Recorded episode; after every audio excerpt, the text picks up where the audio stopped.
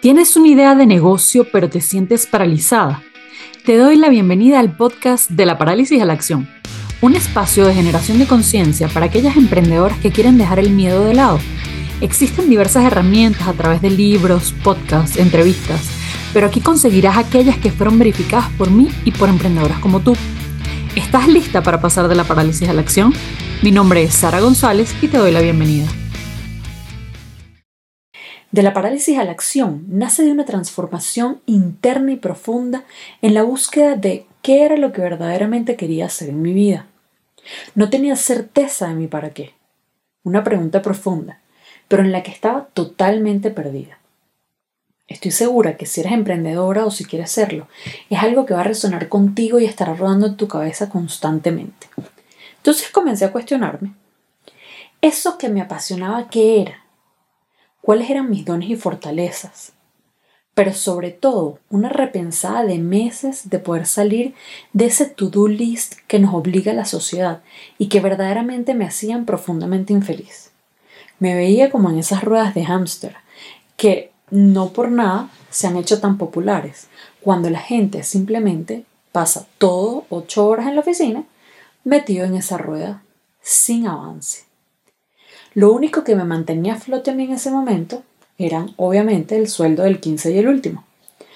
A veces me gustaba el trabajo, a veces no tanto, y me hacía pensar que uno no vino a esta vida solamente a trabajar. Tenía que haber otra cosa que te hiciera más feliz. Es acá cuando decidí hacer dos grandes cosas que cambiaron el rumbo de mi vida profesional y personal. Lo primero fue ser honesta conmigo y entender que lo que yo llamaba hobbies, como eran las terapias holísticas y el coaching, eran una fuente de ingreso en la que podía trabajar y poner al servicio de otros para potencializar sus dones. Era algo que podía pasar horas haciendo y me encantaba poder estar con la gente y acompañar sus procesos. Lo segundo era que no podía tapar el sol con un dedo de una etapa clave en mi vida. Ya habían sido 13 años de aprendizaje en marketing y en ventas en empresas de consumo masivo. Entonces, si estas empresas me entregaron tantas herramientas, yo me redescubrí como profesional. Adicionalmente, construí muchísimas cosas a partir de ahí. ¿Cómo yo iba a abandonar esas herramientas y no entregárselas a la gente desde mi perspectiva, mis aprendizajes y desde mi realidad? De ahí nace este podcast es una mezcla de reinvención, certeza, pasión y determinación, a ir por aquello que verdaderamente te hace vibrar el corazón.